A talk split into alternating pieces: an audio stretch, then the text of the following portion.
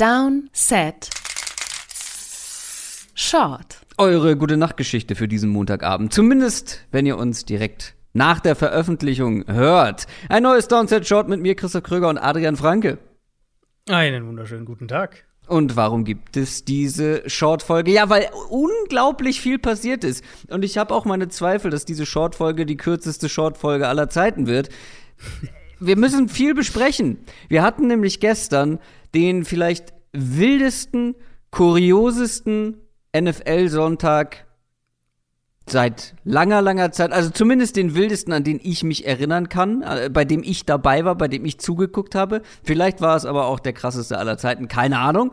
Wir wollen mal nicht zu hoch stapeln. Und dann ist heute ja Black Monday. Das bedeutet, heute werden oder wurden bereits schon Coaches entlassen. Gestern schon einer, heute noch mal drei, dazu noch zwei GMs und wir wollen über Altes sprechen. Mehr oder weniger. äh, wie stellst du dir das vor, Adrian? Du musst es natürlich auch so sehen, das ist ja schon eine Hypothek auf die Donnerstag-Folge, ne? Also, was wir heute besprechen, äh, ja, das, das ist am Donnerstag geworden. Das heißt, äh, ich leihe dir einfach noch zehn Minuten aus den Rippen irgendwo. Ähm, aber ja, also, als wir, die, wir hatten das natürlich schon mal so ein bisschen angesprochen, so, ja, Black Monday, mal gucken, was passiert. Mhm. Machen wir vielleicht was am Abend. Ähm, und dann kam mir, kam mir Chicago und Minnesota kamen mir quasi zeitgleich. Ja. Äh, und danach kam halt die Überraschung und die wird uns wahrscheinlich auch am längsten nachher beschäftigen. Ganz kurz, vorab schon mal, äh, wir haben in einer Downset Short Folge mal Tipps abgegeben, wie viele Coaches noch entlassen werden nach der, der Entlassung von Urban Meyer und halt John Gruden. Du hast gesagt drei noch. Ich habe mhm. gesagt vier noch. Stand jetzt habe ich recht, aber es könnte halt auch noch einer dazukommen. und wir gucken also, natürlich auch noch ja. darauf oder sprechen darüber, ja. was sich vielleicht in den nächsten Tagen noch tun könnte. Ja, also wenn ich jetzt, wenn ich jetzt raten müsste, würde ich sagen, einer, einen erwischt es ja. noch. Einen, ich hoffe, einen erwischt es noch, ja. aber ich habe meine ja. Zweifel. Ich glaube, der, auf den du hoffst, äh, ja, ich glaube, den wird es wahrscheinlich nicht treffen. Ja. Fangen wir mal an mit dem äh, Wild Sunday. Und zwar das, was gestern da passiert ist in der NFL. Das ist eine sehr, sehr gelungene Zusammenfassung der ganzen Saison, würde ich sagen. ja. Also fangen wir mal an mit den Indianapolis Colts. Ähm, man darf sich auf keinen Fall, macht das bitte auf keinen Fall. Hört euch auf keinen Fall noch mal unsere Folge vom vergangenen Donnerstag an, weil wir haben ja alles so besprochen, ähm, ja, mit der Erwartung, dass die Colts das gegen die Jaguars ganz mhm. einfach machen. Und es war ja alles angerichtet für die Colts. Die Colts ja. waren ein Team, wo wir vor Wochen noch gesagt haben, die sind wirklich gut. Die sind wirklich eines der besseren Teams der AFC. So, dann hat das vielleicht letzte Woche schon so ein bisschen gewackelt und da haben wir schon über Wentz gesprochen. Und ja, wenn er ein schlechtes Spiel hat, dann wird es schwer. Aber es sind die Jaguars. Es ist das vielleicht schlechteste Team der ganzen Saison. Die, die Fans haben sich Clownsmasken aufgesetzt für dieses Spiel, weil, weil sie so enttäuscht waren oder ähm, ja, weil sie ja, den so GM sauer. auch äh, ja, GM auch raushaben wollen, ja. Ja. Weil, ja, aber weil sie halt so gefrustet waren, auch von dieser ganzen Saison. So schlecht waren die Jaguars dieses Jahr. Und du musst nur dieses Spiel gewinnen, um in den Playoffs zu sein. Gegen das schlechteste Team der Liga. Mhm. Und du schaffst es nicht. Und auch nicht irgendwie so knapp oder ähm, ja, ein Mist Field Goal zum Abschluss oder irgendwie keine Ahnung, du kannst dich nicht über eine Schiedsrichterentscheidung aufregen oder über einen schlechten Call oder einen Timeout ja. oder irgendwas die Colts hatten keine Chance gegen die Jaguars. Ja, also wirklich, wir haben ja das wirklich aus. Ich habe ich hab auch ein paar Nachrichten natürlich schon gekriegt dazu, zu unserer Preview. Ähm, ja, wir, wir, sind, wir sind beide davon ausgegangen, dass sie das klar gewinnen. Ich meine, wir hätten, was wir, glaube ich, nicht gesagt haben in der Folge, ist, dass sie jetzt die letzten Jahre sich immer wieder auch schwer getan haben, dass sie schon jetzt ein paar Jahren nicht mehr in, ja. in Jacksonville gewonnen haben. Das hatten wir, glaube ich, in der Folge nicht thematisiert. Seit 2014, glaube ich. Genau, also schon lange, wenn man bedenkt, dass sie ja jedes Jahr da spielen. Ähm, aber ehrlicherweise auch, weil in meinen Augen, also ich gebe sowas in der Regel nicht viel Gewicht, einfach weil ich dann halt denke, es ist halt ein anderes Team. Ich weiß nicht, ob das so viel yeah. Aussagekraft dann dafür hat, dass dann andere yeah. Coaches und so weiter. Wenn es ein ähm, und dasselbe, also wenn jetzt ein Quarterback dauerhaft da gewesen wäre. Genau, so diese. Coach diese, und Quarterback, äh, so wenn die Achse da geblieben genau, wäre. Aber bei den Jaguars genau. ist das halt nicht der Fall. Ja, eben. Ähm, Andrew Luck hat ja, glaube ich, in seiner ganzen Karriere kein einziges Spiel gegen die Titans verloren. Äh, ich glaube, 11, 11 und 0 oder sowas war der. Mhm. Ähm, ja, also, das war ein riesiger Meltdown. Das müssen wir ganz klar sagen. Natürlich waren wir auch, äh, waren wir auch überzeugt davon, so wie gefühlt alle Leute, die Buchmacher natürlich auch. Ähm, ich weiß gar nicht mehr, was waren sie, 15 Punkte Favorit oder sowas, 14,5, irgendwie sowas. Also, ähm, ganz kurz nochmal, um es einzuschieben, weil natürlich, wir haben dieses Jahr, dieses Jahr, diese Saison schon einige krasse Überraschungen erlebt. Die Texans haben dann plötzlich mal irgendwie gegen ein sehr gutes mhm. Team gewonnen. Weißt du, es gab immer diese Überraschungen und auch diese Top-Teams, die dann ja, geschwächelt ja, haben. Ja, aber warum wir das ja auf gar keinen Fall erwartet haben, ist, weil es hier um alles ging für die Colts und für die Jaguars quasi um nichts mehr ähm, die, können von, die können vom Glück sprechen, dass sie trotz des Sieges noch den Nummer 1 Pick haben. Ne? Also Richtig, weil die Lions auch gewonnen haben. Ja. Genau. Ähm, ansonsten wäre der, wär der auch weg gewesen. Ja, ich meine, also ich hatte natürlich auch viel Interaktion mit Colts-Fans die letzten Wochen. Könnt, könnt ihr euch wahrscheinlich auch denken. Wir waren ja immer wieder auch mal ein bisschen kritischer. Wir waren bei dem, bei dem Wentz-Trade kritisch. Ich habe den auch häufiger noch mal ähm, noch, noch kritisiert. Ich hatte sehr viele Colts-Fans, auch in meinen DMs, in Kommentaren unter Artikeln und so weiter. Mm. Und nur um es klar zu sagen, ne, ich kenne auch mehrere Colts-Fans, mit denen ich sehr sachlich diskutieren kann. Es gibt natürlich, wie bei jeder Fan, es gibt diejenigen, die nicht so gut damit umgehen. Ähm, das wollte ich nur vorweg sagen, weil ich jetzt auf keinen Fall irgendwie schadenfroh oder sowas wirken will. Der Punkt eben, und das, was ich immer mit Carson Wentz gesagt habe, ist, das ist der Quarterback, der er ist. Und ja, er wird hier und da wird er mal ein paar Big Plays haben. Ähm, er hat ja auch insgesamt auf die Saison gesehen, jetzt auf diese, auf die gesamte 18 Spiele, ähm, 18 Spieltage Saison hat er ja eine ganz gute Saison gespielt. Er war irgendwie Quarterback, ja. weiß nicht, 15, 16, irgendwo da würde man ihn wahrscheinlich ähm, einordnen. Aber wenn man diesen Weg wählt mit Carson Wentz, dann kann man nicht darauf bauen, dass er dir kritische Spiele gewinnt, wenn das Supportsystem nicht da ist. Und das war ja sozusagen, das war ja die, die erste Story eigentlich in dem Spiel, dass die Colts an der Line of Scrimmage dominiert wurden von Jacksonville und halt den Ball nicht laufen konnten und Wentz unter Druck war und auf der anderen Seite sie auch wiederum nicht, ähm, nicht Trevor Lawrence unter Druck setzen konnten das ist eben das Carson Wentz-Argument. Man kann mit ihm gewinnen, aber es ist eben super wenig Spielraum für Fehler gegeben. Und das macht es so unheimlich schwer, eben mit dieser Art und Weise um den Titel mitzuspielen, weil es muss eben, es muss alles passen erstmal. Und dann brauchst du noch gute Auftritte von, von Wentz eben in den kritischen Spielen, wo er halt das Spiel nicht wegwirft, wo er ähm, zur richtigen Zeit vielleicht heiß läuft und so weiter. Und da ist eben einfach die Frage, wie realistisch ist das? Und deswegen, also ne, völlig, das ist eine, das ist eine katastrophale Niederlage. Sicher eine der der bittersten Niederlagen in der jüngeren Coles-Geschichte. Wenn du da als, als riesiger Favorit, hey, Playoff-Ticket auf dem Silbertablett und so weiter. Aber vielleicht, ja, vielleicht also. hat es ja so ein bisschen den positiven Nebeneffekt. Und wenn ihr euch Frank Reich heute anhört, falls ihr die PK euch anhört oder, oder lest, was er gesagt hat, so ein bisschen, glaube ich, kann man interpretieren zumindest, dass es, äh, dass es durch, dass es durchklingt zumindest. Vielleicht hat es den Nebeneffekt, dass die Colts die Quarterback Evaluation ein bisschen offener angehen und sich jetzt nicht die nächsten zwei, drei Jahre an, an Wentz verschreiben, ähm, ohne nach Alternativen Ausschau zu halten, weil Carsten Wentz, und das sage ich, das habe ich immer gesagt und das sage ich auch nach wie vor und jetzt natürlich umso mehr, er ist nicht die langfristige Antwort. Carson Wentz ist nicht der Quarterback, glaube ich, mit dem du einen Titel gewinnst. Und wenn du, wenn du in diese Schiene kommst, dann nur, wenn halt wirklich alles perfekt passt. Und da würde ich nicht drauf zocken. Also ich glaube, die Chance ist einfach so gering, dass du in diese Situation kommst.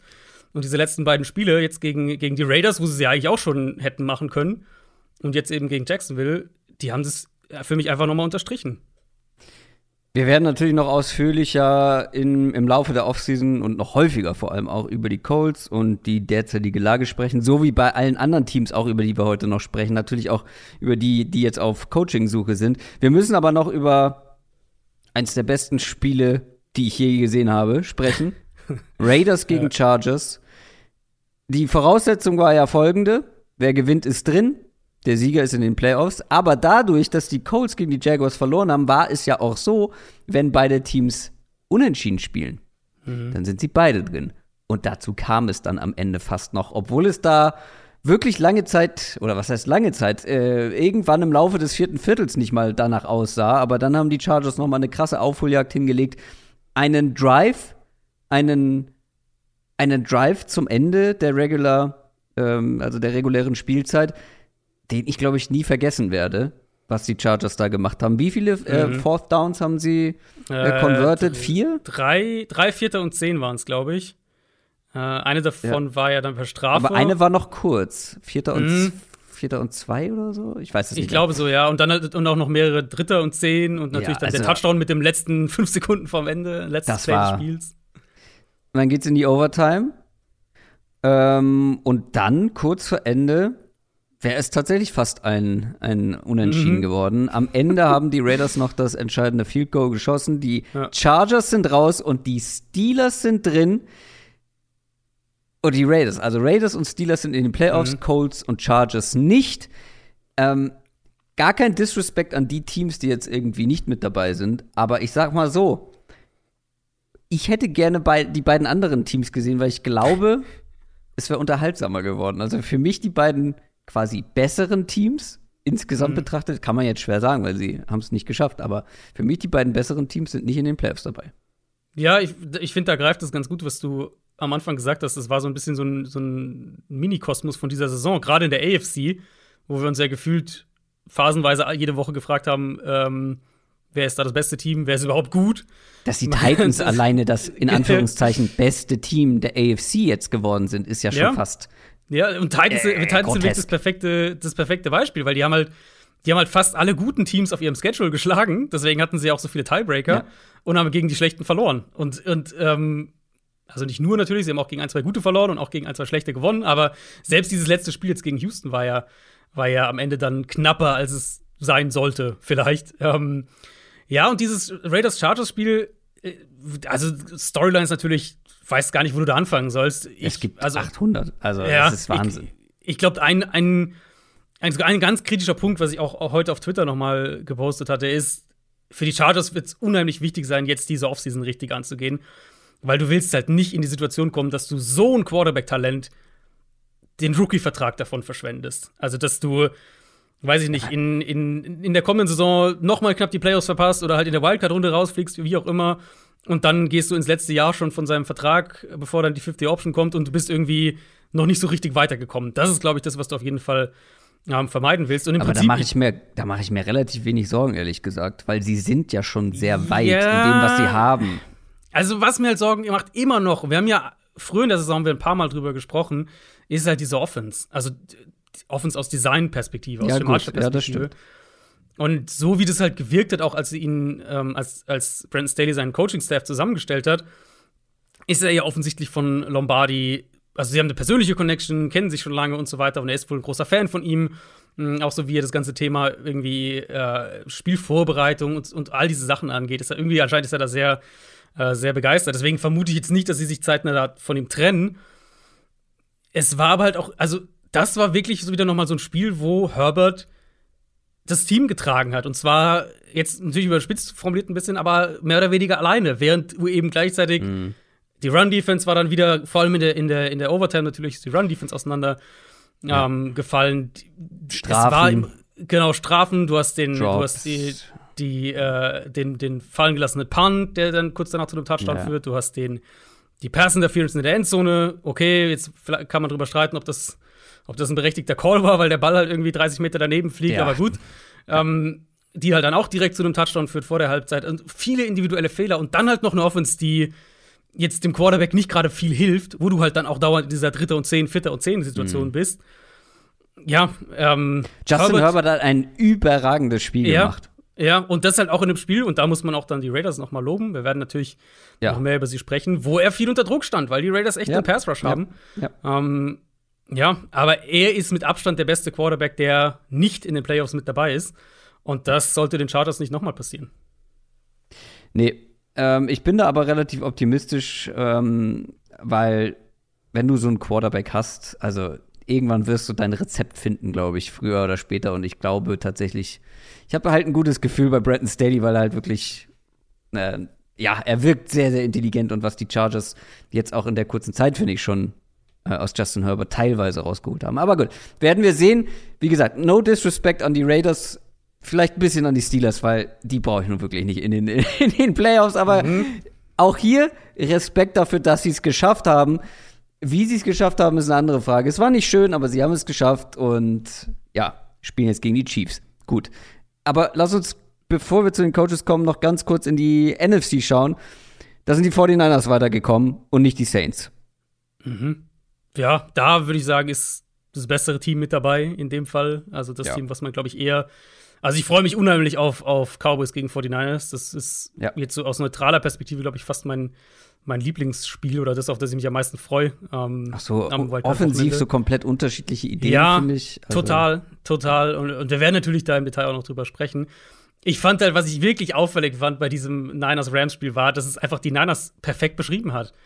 Ähm, sowohl was das Team angeht, als auch was, was Garoppolo angeht wenn die Offense läuft, wenn sie den Ball am Boden bewegen können, wenn sie, wenn sie Mismatches kreieren können, wenn sie nur so ein paar Würfe von Garoppolo brauchen, und er hatte, der wirklich in der zweiten Halbzeit dann richtig, mhm. ein paar mhm. richtig gute Würfe mhm. auch drin. Nach und der sie defensiv, ersten Hälfte, ja. Genau, genau. Und sie halt defensiv die Front, ähm, mit der Front das Spiel dominieren, dann können die so ziemlich jeden schlagen. Die haben die Rams in der, im Laufe des Spiels haben die die Rams an der Line of Scrimmage richtig gebullied. Also muss man wirklich ja. sagen, die waren die wirklich dominiert.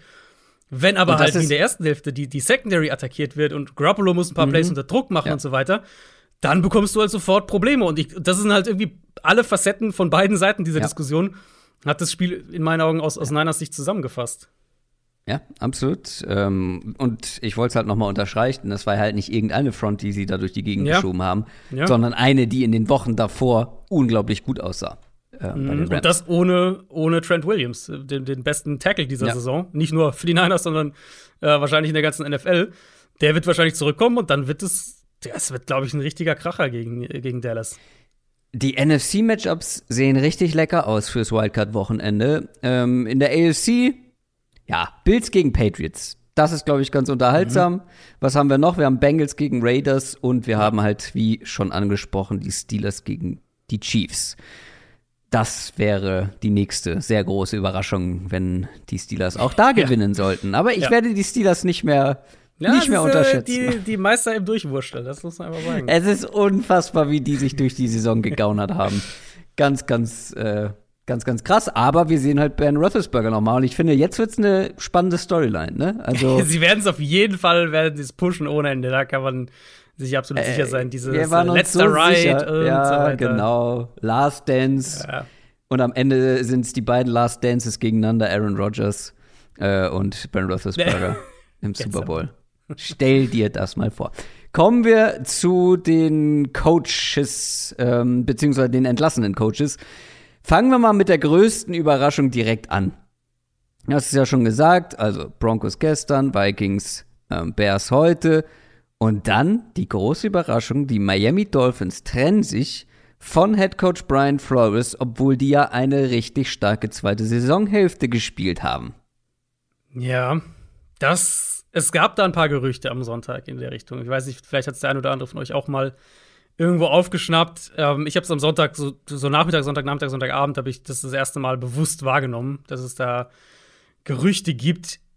Ich war trotzdem erstmal total überrascht. Ähm, ich glaube, es ist wichtig, dass wir das bei, bei Flores wirklich auch in Nuancen angehen, weil es einfach mehrere Schichten zu dem gibt. Also zunächst mal hast du natürlich völlig recht. Von außen betrachtet im ersten Moment ist es absurd, dass der Head Coach hier gehen muss für ein Team, das im Zuge dieses Rebuilds teilweise desolate Personellentscheidungen getroffen hat. Und das waren ja auch Sachen, die wir oft kritisiert haben. Ähm, also mit Tour lagst du wahrscheinlich daneben, wenn wir uns Herbert parallel anschauen. Ja. Der Umgang mit der O-Line, die ganzen vermasselten Picks, die sie teilweise hoch im Draft hatten. Free Agents, die sofort wieder ausgetauscht wurden. Die hatten ja, die hatten ja diese ganzen Ressourcen in puncto ja. Cap Space, in puncto Draftkapital, wenn wir jetzt drei Jahre zurückschauen. Und sie haben relativ wenig draus gemacht. Und dann für so ein Team den Head Coach zu feuern, der sportlich mhm. in meinen Augen aus den überschaubaren Möglichkeiten insgesamt gesehen wahrscheinlich noch relativ das Maximum rausgeholt hat. Um, ähm, und parallel eben den GM Chris Greer zu behalten, das ist schon erstmal absurd auf den ersten Moment. So, dann würde ich ja. aber auch sagen, dass wir natürlich von Flores oder dass wir auch Flores teilweise kritisiert haben für verschiedene Sachen. Für ähm, ich hatte immer ein Problem damit, wie er die Quarterback-Position gemanagt hat. Mhm. Dann das ganze Thema, wie, wie schnell er auch teilweise Spieler aussortiert hat. Für vielleicht der größte Punkt, ähm, dieses schnelle Entlassen von von Assistant Coaches. Die hatten ja drei Offensive Coordinators, drei O-Line Coaches, jetzt diese Coordinator Doppelspitze. Mhm. Ähm, sie haben es nie geschafft, irgendeine Art Offense da aufzubauen, jetzt rein aus schematischer Perspektive.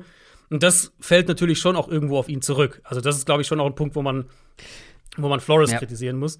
Ähm, und dann noch als dritten Punkt eben, und das ist dann, glaube ich, so der, wo wir ein bisschen spekulativ werden, das heißt, man muss ein bisschen aufpassen, aber der, glaube ich, viel Gewicht haben kann, knüpft auch irgendwo ein bisschen an dieses schnelle Durchheizen von Assistant Coaches und, und teilweise auch von Spielern an. kamen dann heute doch mehr und mehr Berichte raus, dass es halt intern nicht funktioniert hat. Ähm, könnt ihr euch auch die, ja. die, die PK vom, vom, vom Dolphins Besitzer anschauen, vom, vom, äh, vom Owner, wo das auch so ein bisschen durch mitschwingt zwischen in erster Linie eben Flores, Greer, also dem GM und Tour, dass es da nicht funktioniert. Und das ist natürlich ein Problem. Wenn du dann als Owner zu dem Schluss kommst, dass Flores die Hauptursache für das Problem ist, dann kann man es zumindest ein bisschen nachvollziehen, wenn du eben sagst, das funktioniert auf persönlicher Ebene nicht. Ähm, und wir möchten da in der Hinsicht nicht weitermachen, okay.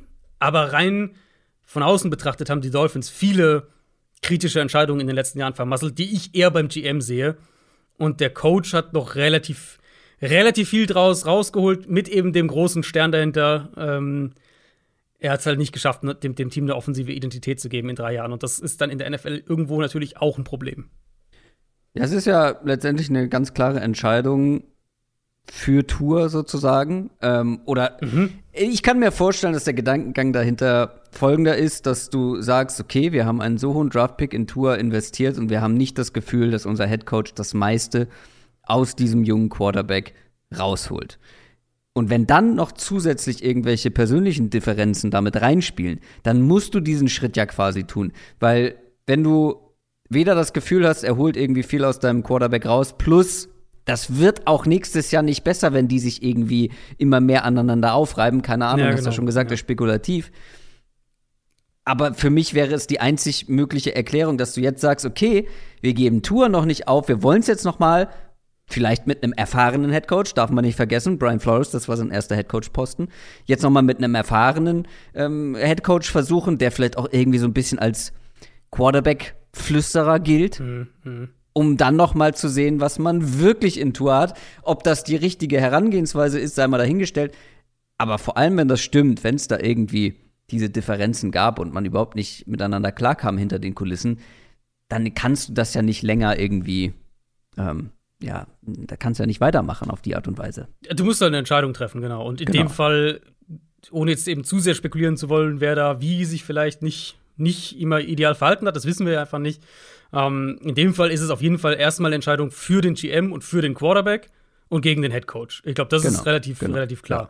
Ja. Ich habe auch eben gesagt, äh, zwei ja. GMs wurden entlassen. Das ist Quatsch. Einer wurde ja behalten, nämlich Chris Greer. Richtig, ja, Chris Greer wurde. Aber es wurden trotzdem, beziehungsweise einer ist halt zurückgetreten. Also, ja, okay. Äh, ja, war ich nicht ganz falsch, aber ich habe es ähm, ein bisschen durcheinander bekommen. Ja, genau. Also, äh, und das, also man muss ja das noch weiterspinnen, weil natürlich mit der Quarterback-Frage, du hast jetzt ja auch schon, schon angesprochen, ähm, die Deshaun Watson-Thematik kommt hier natürlich auch ins Spiel, weil mhm. das, das wurde auch heute dann nochmal überall betont und das hieß es ja auch letzte Offseason schon, dass Flores eben ein maßgeblicher Grund dafür ist, dass Watson nach Miami kommen will. Und andersrum eben hieß es jetzt dann auch häufiger, dass Flores eben in Miami eine treibende Kraft war, die eben das Interesse an Watson mit angekurbelt mhm. hat. Also ich weiß ja. jetzt nicht, ob, ob die Dolphins jetzt dann damit automatisch aus dem, aus dem, aus dem Rennen um, ähm, um Deshaun Watson raus sind, aber zumindest, glaube ich, muss man die Situation jetzt sehr anders bewerten als noch vor, also vorgestern im Prinzip. Und die erste Tendenz geht sicher in die Richtung, dass du sagst, wir, ähm, wir behalten den GM, der wird, der hat uns wahrscheinlich, der hat wahrscheinlich dem Owner einen Plan vorgelegt, irgendwie, so wollen wir das mit Tour in die Spur kriegen. Das ist meine Vorstellung.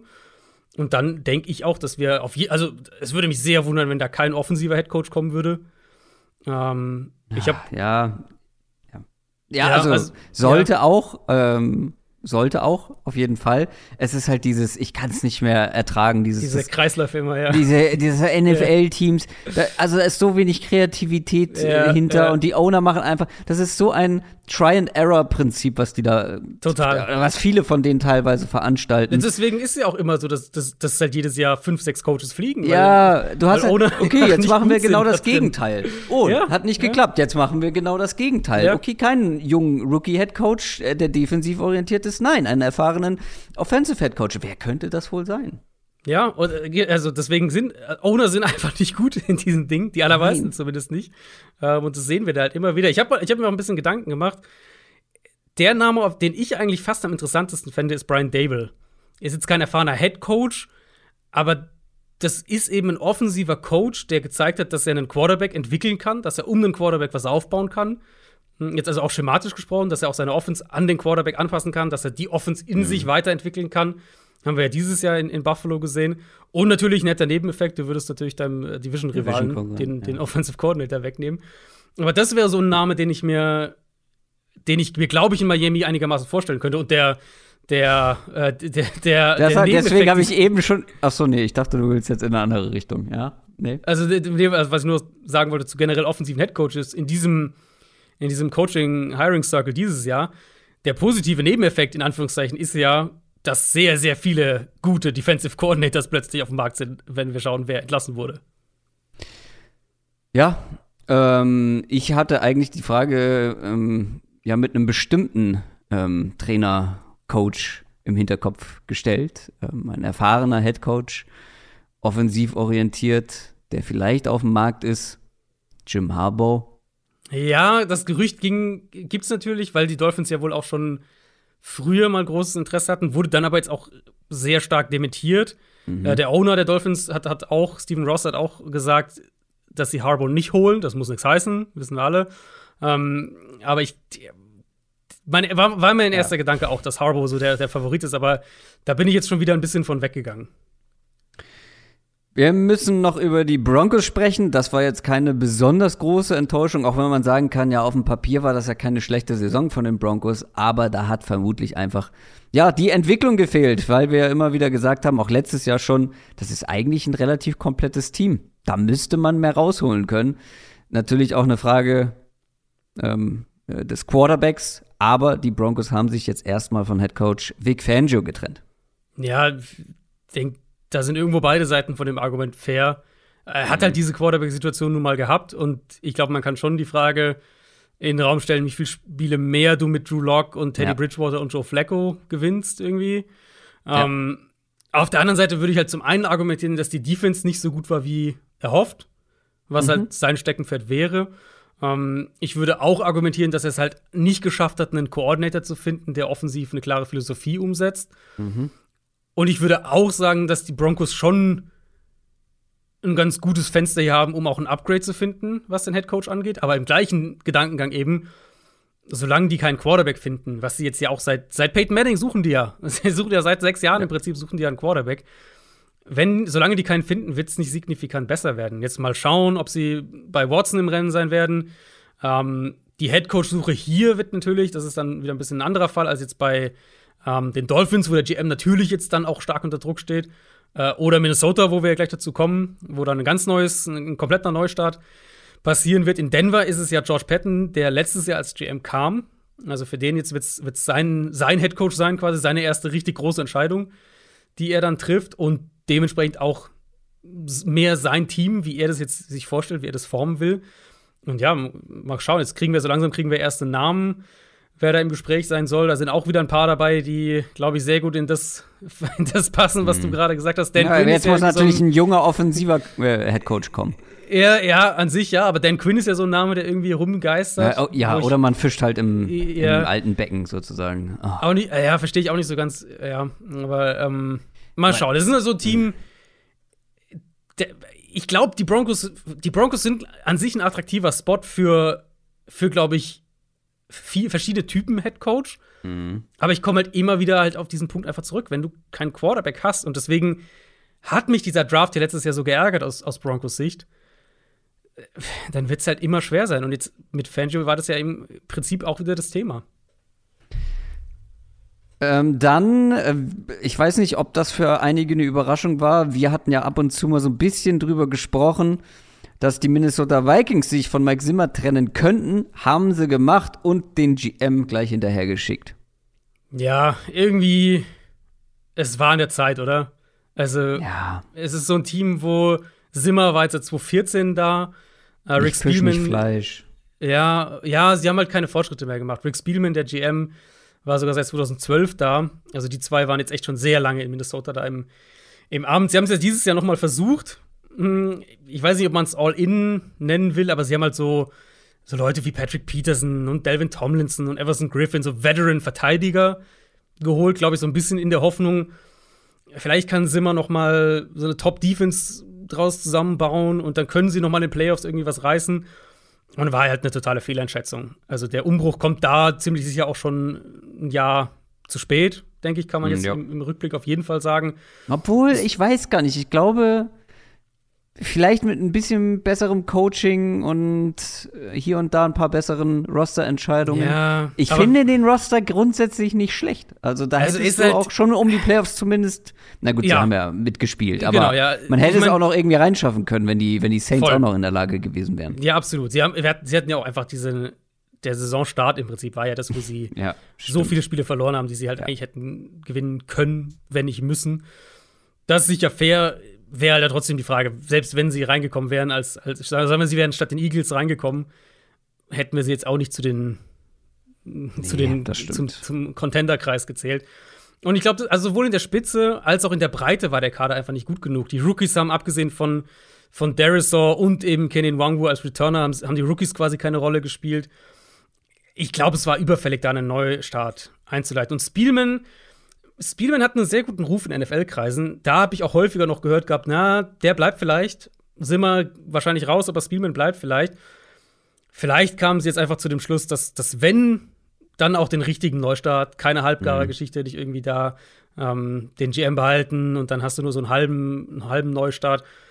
Wenn das die Überlegung dahinter ist, dann bin ich auf jeden Fall gespannt, wie sie den Kader auch angehen, weil es ist ja nun mal ein Kader, der jetzt auch doch schon einige ältere Spieler drin hat und hatte. Du hast natürlich die Cousins-Situation.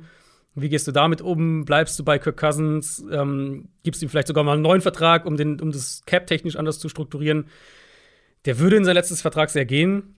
Aber ich, also da, da bin ich wirklich gespannt, wie radikal sie jetzt den, den Neustart machen, weil dass sie Spielman auch gefeuert haben, deutet das schon so ein bisschen darauf hin, dass sie es eher komplett Tabula Rasa Neustart wollen.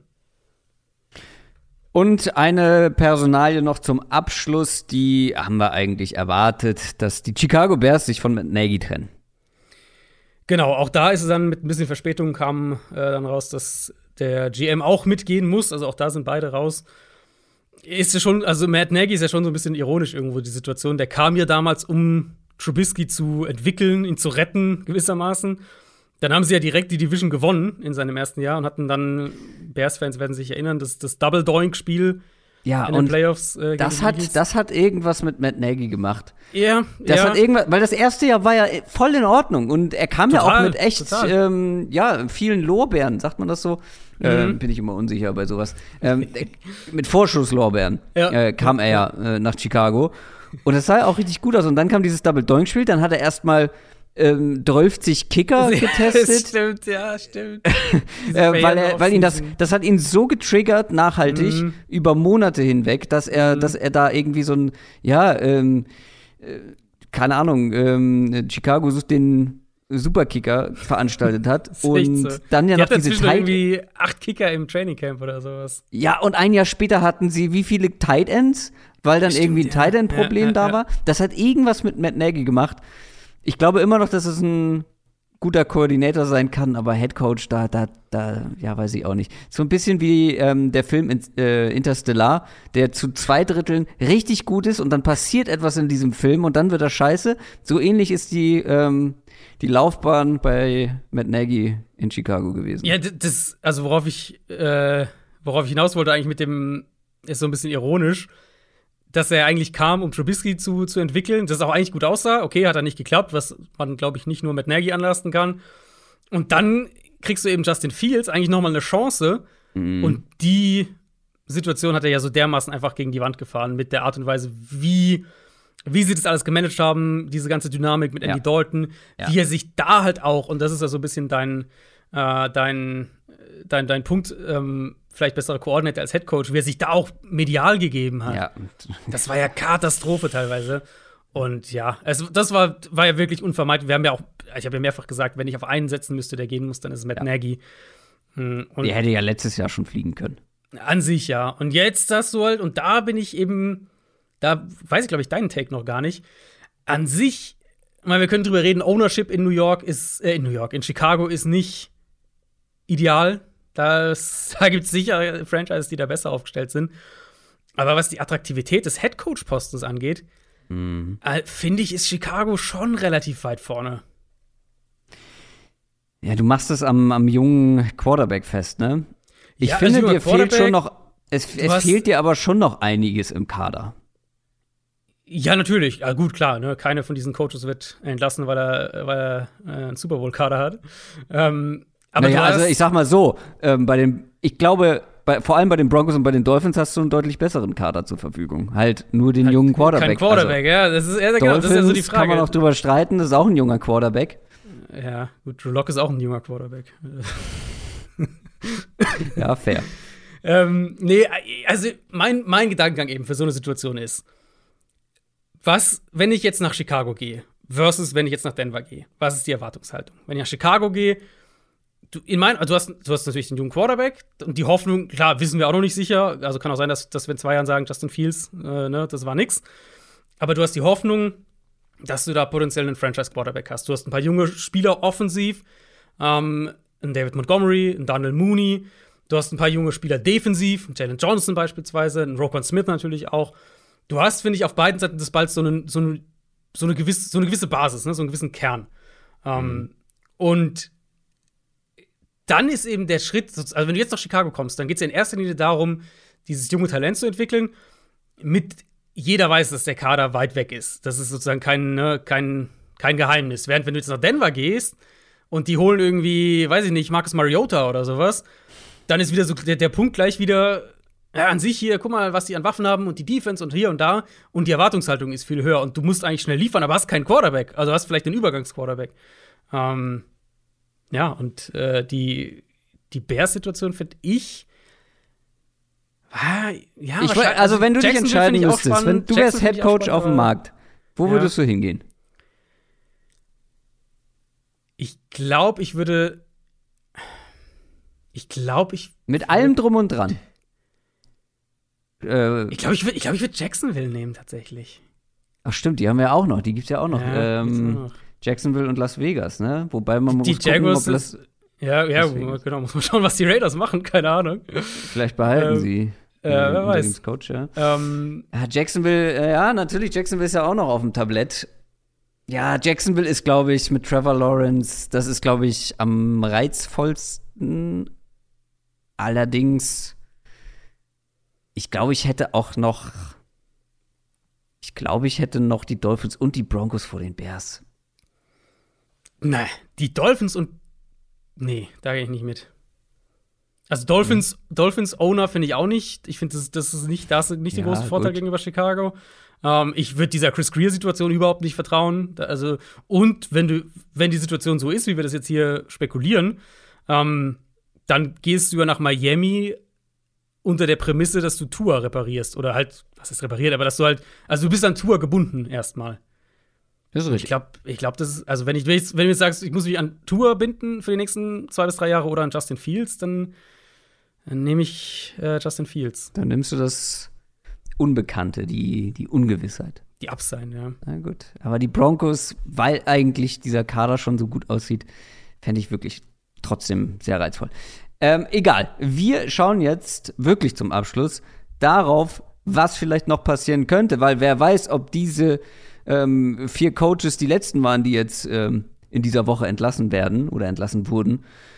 Was könnte noch passieren? Also, ich sag mal so, ich habe am Sonntag getwittert, während die Giants gespielt haben, Joe Judge callt sich gerade seine Kündigung. Ähm, ja, aber Stand jetzt sieht es nicht danach aus, dass Joe Judge entlassen wird, sondern weiterhin Head Coach in New York bleibt. Ja, na, da ist natürlich auch der Rücktritt, den ich vorhin kurz schon mal angesprochen hatte, Dave Gettleman. War ja auch jetzt, also war ja offenes Geheimnis, dass, dass der wahrscheinlich ähm, Schluss machen wird. Und die fangen jetzt auch schon, haben schon die GM-Suche gestartet. Aber nach allem, was wir wissen, ist Joe Judge nicht nur weiter im Amt, sondern ist tatsächlich da auch involviert in diese GM-Suche. Also bleibt, wird, wird an sich sogar noch, vielleicht sogar noch mächtiger innerhalb dieser Franchise. Und ja, ich. Also meine ganz simple Erklärung dafür ist, das ist eine Franchise, die viel, die wenig Erfolg hatte in den letzten Jahren, die viel auch ähm, durch Head Coaches dann gegangen ist oder viel Umbruch in der, in der Hinsicht hatte. Und der Owner der Giants will unbedingt, dass es mit Joe Judge funktioniert. Und er denkt, dass wenn er Joe Judge Zeit gibt, dass das noch, dass es so ein neuer, ähm, so, so eine Art Belichick, dass es sein, sein Belichick werden kann, wenn man so will. Und ich glaube, die Realität ist halt, also könnte nicht weiter davon weg sein. Und das, was wir die letzten Wochen von den Giants, äh, die, vielleicht kann man es am besten so beschreiben. Die Giants sind ein Team, das signifikant schlechter geworden ist, nachdem sie sich von Jason Garrett getrennt haben. So. Und, und das, was da am Sonntag passiert ist, dieses Spiel, das war, das war ja eine Frechheit. So eine, also, das, das ist eine absolute Frechheit, was die, was die Giants sportlich zeigen. Ja. Da kann, also und dann, dann stellt er sich da halt wieder hin und erzählt was Der, von seiner Culture und. Also, ja. Äh, er hat die Culture bei den Giants nachhaltig geändert, aber das hat auch Dave Gettleman schon ein Jahr vorher gesagt, dass er das die stimmt, Culture ja. geändert hat. Also und, und was, was haben sie daraus äh, gewonnen aus dieser neuen Culture? Das würde mich interessieren. Ja. Ähm, der, der Wide Receiver Touchdown, ich weiß gerade gar nicht mehr, wer es war jetzt am Sonntag bei den Giants. Ähm, das war der erste Wide Receiver Touchdown, Receiving Touchdown seit Ende Oktober für die Giants. Ja. Wusstest du das? Das äh, unterstreicht ja mein Jason Garrett-Argument. Ja. äh, der wäre sicherlich zu haben. Naja, ähm, also Joe Judge, glaubst du, der wird noch entlassen? Ja oder nein? Ich glaube nicht. Ich glaube, mit dem, was, was heute jetzt passiert, er hat ja heute, also heute dann für uns ist äh, Montag, ja, Montag. Ja. Ähm, er hat ja sein, sein, sein großes Meeting, wo er dem Vernehmen nach Ownership dann seinen Plan präsentiert hat. Und nach alles, was, allem, was wir wissen, äh, ist er da, da, rausgegangen und das als weiterhin Giants Head Coach und deswegen denke ich auch nicht, dass sich das jetzt noch ändert. Ja, also die, die Perspektive bei den Giants ist wirklich. Also es gibt kaum ein Team, glaube ich, mit einer unschöneren Perspektive. Nee, ich habe das, ich, ich hatte die Frage auch jetzt, äh, in, ich hatte natürlich viele, viele Giants-Fans auch, die uns, also die es ja auch so sehen wie wir. Also da machen sich wenige Fans, glaube ich, falsche Hoffnungen. Ähm, hatte ich auch einige Fragen in, in meinen Mentions und auch geschrieben, das ist für mich es gibt, glaube ich, kein Team, was aktuell hoffnungsloser ist als die Giants. Also selbst sowas wie die Panthers äh, können zumindest, glaube ich, noch auf ein bisschen mehr individuelle Erfolge hier und da. Die Defense hat wenigstens gut gespielt. Kannst auf so ein bisschen was verweisen. Ähm, bei den Giants ist ja auch keine Besserung irgendwo in Sicht. Aber glaubst du, es wird noch einer entlassen? Glaubst du, ich kann meinen Tipp mit den vier Coaches halten oder da kommt noch ein Fünfter dazu? die, das Team, das ich jetzt vor allem noch im Blick habe, ist, ist Houston tatsächlich. Ich meine, mhm. ich fände es unfair und es würde das unterstreichen, was, was wir auch gedacht haben, was viele, denke ich, vermutet haben, dass David Cully eben wirklich ein reiner Coach für ein Jahr immer war. Ähm, weil er hat ja, also alle realistischen Erwartungen, die man vor vier Monaten an dieses Team hätte haben können, hat er ja deutlich übertroffen. Die hatte er und nach Woche 1 schon übertroffen. Hatte er in Woche 1 schon übertroffen. Und jetzt, selbst dieses letzte Spiel gegen Tennessee, wo sie fast nochmal zurückkommen und fast ja. die Titans um den Nummer 1 Seed bringen, ähm, das war ja auch nochmal so in die Richtung. Also, das wäre halt wirklich ein Move, wo du zum Beispiel, okay, ein Szenario. Brian Flores ist jetzt auf dem Markt. Mhm. In Houston ist ja der ganze Staff im Prinzip ist ja Patriots, Patriots Wurzeln. Brian Flores natürlich auch Patriots Wurzeln. Wenn die jetzt sagen, das ist der Coach, den wir haben wollen, Sowas könnte ich mir zum Beispiel vorstellen. Dazu noch, wenn es irgendwie feststeht, dass Deshaun Watson doch wieder für die Texans dann spielen würde, wenn Das wäre natürlich ein, ein, Twist noch, genau. Wenn, ja. Watson plötzlich, das wäre natürlich, das wäre das wäre ein Mega-Twist, ja. Ähm, aber sowas könnte ich mir eben vorstellen. Einfach, also von der Denkweise her zu sagen, wir glauben, jetzt ist ein Headcoach auf dem Markt, der, ähm, der unsere langfristige Lösung ist. Und vielleicht sehen Sie das in, in Flores dann könnte ich mir vorstellen, dass sie David Cully noch entlassen. Alles, was wir aus Houston gehört haben, ging in die Richtung, dass da eher so Dienstag, Mittwoch eine Entscheidung mhm. getroffen werden wird. Alles klar. Adrian, das war mir ein persönlicher Quarterback-Sneak bei Dritter und Neun. Hat auch ähnlich lang gedauert. ähm, ja. Hast du noch was auf dem Herzen? Ich glaube nicht. Alles andere werden wir dann am Donnerstag natürlich besprechen. Eure Gedanken zu diesen ganzen Themen, zu dem wilden Sonntag und dem schwarzen Montag gerne in die Kommentare. Und dann hören wir uns schon am Donnerstag wieder mit den Previews auf die Wildcard-Runde. Das soll es für heute gewesen sein. Ich wünsche euch einen schönen Montagabend oder Dienstag, je nachdem, wann ihr das hört. Wir hören uns Donnerstag. Macht's gut. Tschüss. Ciao, ciao.